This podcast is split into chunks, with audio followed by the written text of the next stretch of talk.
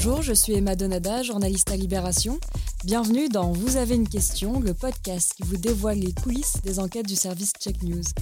Et aujourd'hui, nous allons parler d'une question posée le 7 juin.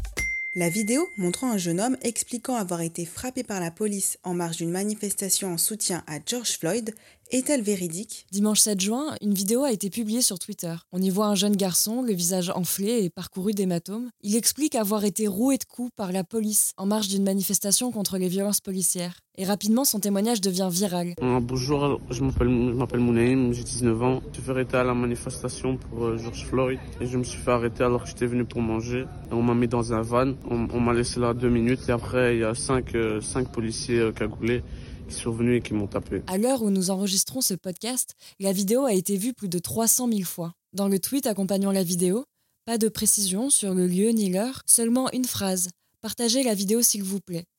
Et en réponse, un tweet d'un internaute qui mentionne Check News afin que notre service se saisisse du sujet. Nos journalistes, Anaïs Condomine et Vincent Caucase, essaient donc de retrouver la trace du jeune Mounaïm afin de savoir ce qu'il s'est vraiment passé ce dimanche soir.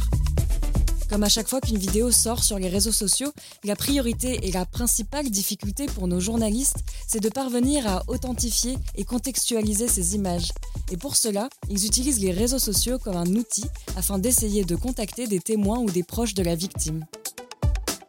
Donc en fait, on, essaie d'en savoir plus sur cette, euh, cette vidéo parce qu'on n'a aucune indication que ce soit dans la légende ou dans la vidéo, si ce n'est le, prénom du, témoin et son âge. Euh, donc en gros, on s'est intéressé d'abord au profil des personnes qui ont partagé la, vidéo en, premier et toutes ces personnes sont identifiées assez clairement comme étant euh, bruxelloises. Dès qu'on leur demande, ils précisent bien que ça se passe en Belgique. On a creusé un petit peu, donc il y a bien eu une manif dimanche à Bruxelles, on a pu identifier le, quartier où elle a eu lieu. C'est entre le palais de justice et la porte de, Namur. Pour retrouver d'autres euh, d'autres personnes qui ont partagé, soit on, copie-colle l'adresse du tweet qui a été le plus partagé, on colle l'adresse dans la barre de recherche et on peut, on peut voir les, reprises de, ce tweet. Sinon, c'est des recherches par mots-clés. On a lancé plusieurs de ces comptes. Malheureusement, on a, on a, on a peu de réponses. Premier obstacle, les journalistes n'arrivent pas à obtenir le contact des proches de Mounaïm.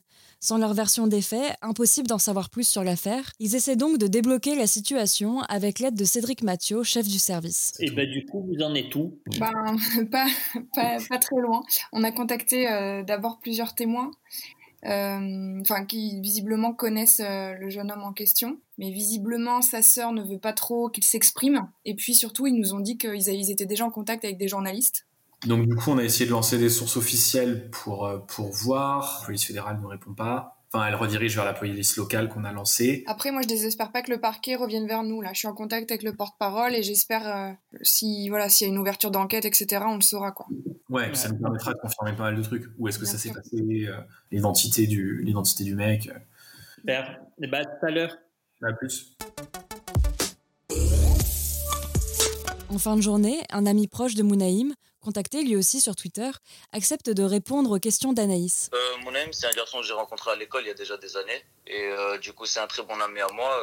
on a toujours été proches, et puis voilà. D'accord. Donc là, vous avez été en contact avec Mounaïm depuis hier soir oui, exactement. Et euh, mon ami était simplement euh, à Port de la Mer. Du coup, il était en train de manger. Le problème, c'est que quand il est sorti du restaurant, il a vu une foule qui était du coup autour de lui, qui a commencé à courir. Il a pris panique. Bien évidemment, personne reste sur place quand on voit une foule courir autour de lui. Mhm. Il s'est mis à courir aussi, et puis c'est là que tout a commencé.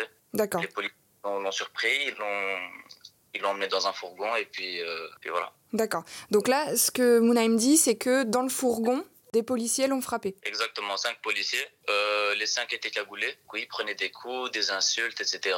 Euh, il est tombé KO pendant quelques secondes, jusqu'à ce qu'un policier pris de panique euh, lui a mis des petites claques pour le réveiller. Et puis ils ont ils ont continué, ils l'ont enchaîné. Et puis puis voilà, ils l'ont emmené à la caserne du côté d'Orbeck. Et ensuite, donc, il a il a été emmené à l'hôpital. Hein. Oui, voilà, exactement. Anaïs reçoit alors un mail du service de communication de la police de Bruxelles qui lui informe qu'à la suite du témoignage de Mounaïm, une enquête en interne est lancée.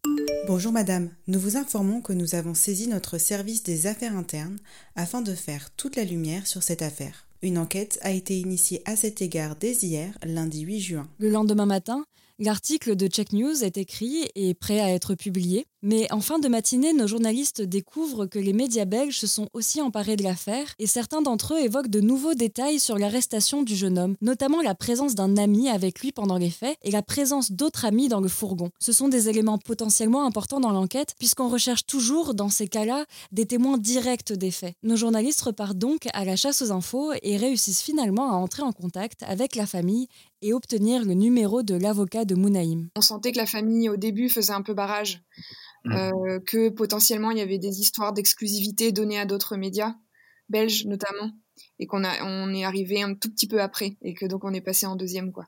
Mais hum, mais au-delà de ça, euh, ça s'est assez rapidement débloqué et quand on a parlé aux bonnes personnes, c'est-à-dire en l'occurrence l'oncle, là j'ai l'impression que c'était une bonne porte d'entrée. Je pense qu'il voulait préserver euh, qui était assez sollicité par euh, par les journalistes et donc la famille ils ont fait des groupes WhatsApp avec les journalistes. C'est assez drôle, c'est un groupe WhatsApp qui s'appelle Libé de Mounaïm. Donc j'ai l'impression qu'il a simplement créé un groupe WhatsApp avec lui, une autre personne et moi et je pense qu'il a fait ça pour chaque euh, journaliste. Du coup, après, voilà, ça s'est libéré et, on a pu accéder à l'avocat, etc.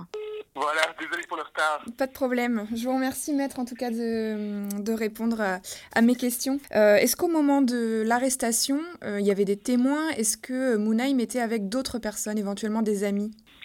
Alors, au moment de l'arrestation en tant que telle, c'est vrai qu'il se trouvait avec un ami avec qui il souhaitait aller manger.